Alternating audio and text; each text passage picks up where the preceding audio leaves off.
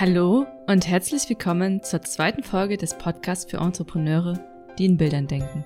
Ich bin Franziska Pante und heiße dich heute willkommen zur zweiten Folge, in der ich dir von Illustrationen berichte. Ich freue mich sehr, dass du heute mit dabei bist.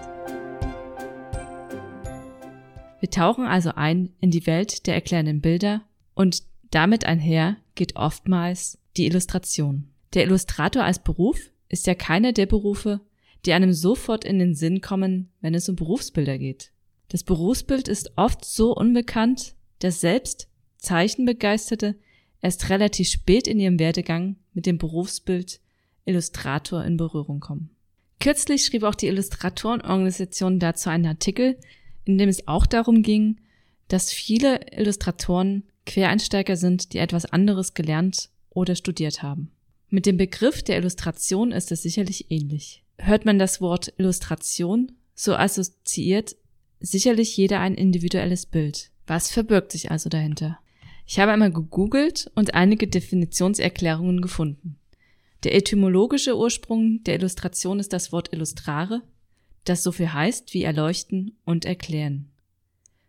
Die Aufgabe einer Illustration ist demnach, Sachverhalte und Texte bildhaft zu veranschaulichen und zu erklären. Was heißt das nun genau? Indem du eine Illustration betrachtest, bekommst du die zusätzliche Möglichkeit, einen Text anders zu betrachten und ihn vielleicht besser zu verstehen.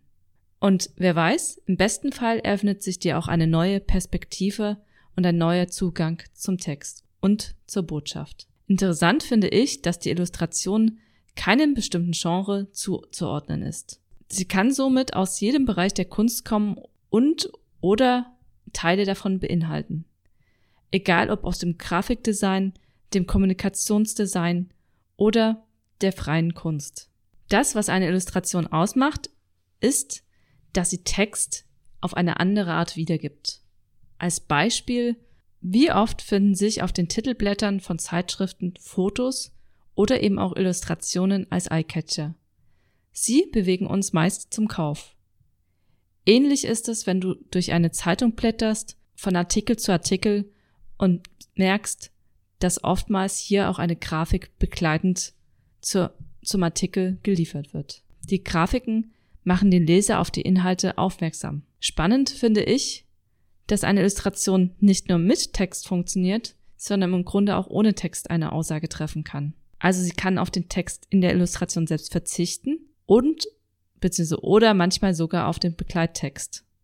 Eine Illustration lebt allerdings natürlich auch mit Text, wenn sie zur Visualisierung von Inhalten. Ja, neben all den Grafiken in den Zeitungen und Magazinen finden sich noch viel mehr Illustrationen in unserem Leben. Sei es als Buntstift oder Aquarellzeichnung für Kinder- und Schulbücher, als einfache Visualisierung mit Strichmännchen im Workshop-Handout. Eine Illustration ist auch eine mit Acrylfarbe gemalte Orchidee auf der Homepage der Blumenfreunde.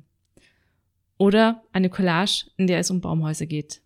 Genauso zählen Infografiken zur Illustration oder, oder wenn du in ein Anatomiebuch schaust, wirst du viele gezeichnete oder gemalte Abbildungen von Körperteilen finden. Im Grunde sind der Kreativität bei einer Illustration gar keine Grenzen gesetzt. Und das genau macht eine Illustration auch aus.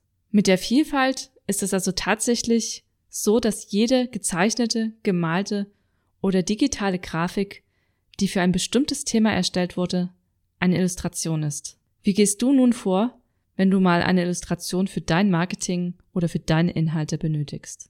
Als erstes hast du Interesse, einen Sachverhalt visuell darzustellen. Vielleicht hast du spezifische Inhalte, vielleicht hast du spezifische Inhalte in einer Broschüre, die du gerne gewinnbringend an eine Zielgruppe heranbringen möchtest dann ist eine passende Illustration die perfekte Möglichkeit. Vielleicht hast du im Netz ja schon einen geeigneten Illustrator oder Illustratorin gefunden, bei dem du dir vorstellen kannst, dass es passen könnte. Wenn es nicht so ist, wirst du erst einmal die Recherche machen und dir wahrscheinlich mögliche Illustratoren anschauen, um Weiterempfehlungen in deinem Bekanntenkreis bitten und dann ein Angebot einholen. Die Informationen für den Illustrator sollten schon die wichtigsten konkreten Informationen zum Projekt beinhalten.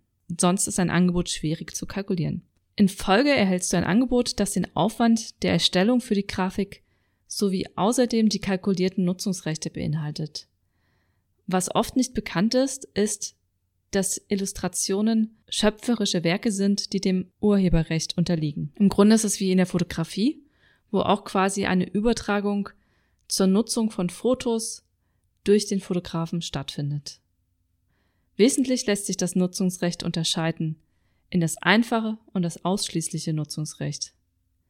Das einfache Nutzungsrecht heißt, dass du ein einfaches Recht an der Nutzung einer Grafik erhältst und alle weiteren Rechte beim Illustrator verbleiben. Beim ausschließlichen Nutzungsrecht, das du dir alternativ zusichern lassen kannst, ist das Recht für dich deutlich umfänglicher, was sich allerdings auch im Preis niederschlagen wird.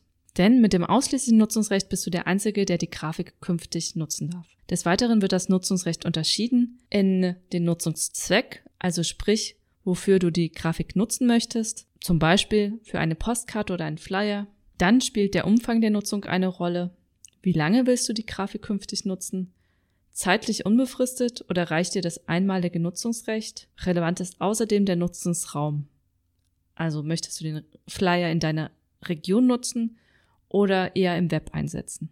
Diese ganzen Rahmenbedingungen werden in das Angebot mit einfließen. Wenn du dich für weitere Informationen zum Thema Nutzungsrechte interessiert, dann gibt es diese bei der Illustratorenorganisation oder bei der Allianz der Designer. Ja, und in dem Moment, in dem du all das mit dem künftigen Illustrator besprochen hast und ihn dann auch beauftragt hast, tauscht ihr euch natürlich über die spezifischen Inhalte näher aus und der Illustrator begibt sich dann auf die Ideensuche. Es folgt der kreative Herstellungsprozess, um die passende und individuelle Grafik in Abstimmung mit dir bzw. dem Auftraggeber zu erarbeiten.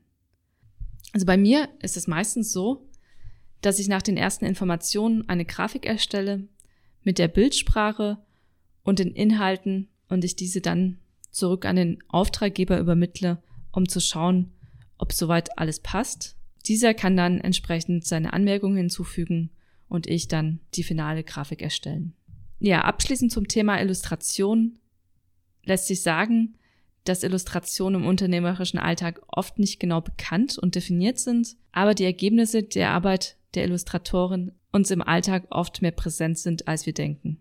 Ich persönlich finde ja, Illustrationen sind Geniestreiche der Kreativität, was sicherlich auch daran liegt, dass sie sich nicht an strenge Vorgaben halten müssen, sondern Themen eben in einer neuen Art und der Handschrift ihres Urhebers so zeigen, dass sie auch die Intention der Auftraggeber beinhalten. Sie bilden somit den eigentlichen Zweck individuell und facettenreich sowie in einer ungeahnten Vielfalt ab.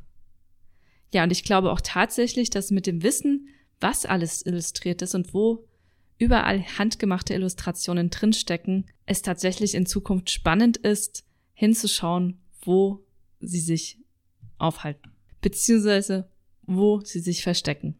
Ja, Sie sind so unterschiedlich, dass es fast notwendig ist, mit offenen Augen durch den Alltag zu gehen, um sich einfach mal bewusst zu machen, was da, was da alles draußen in der Welt ist an Kreativität und wie sich Inhalte auch unterschiedlich abbilden und darstellen lassen. Das war die zweite Folge des Panther Concepts Podcast. Herzlichen Dank, dass du dabei warst.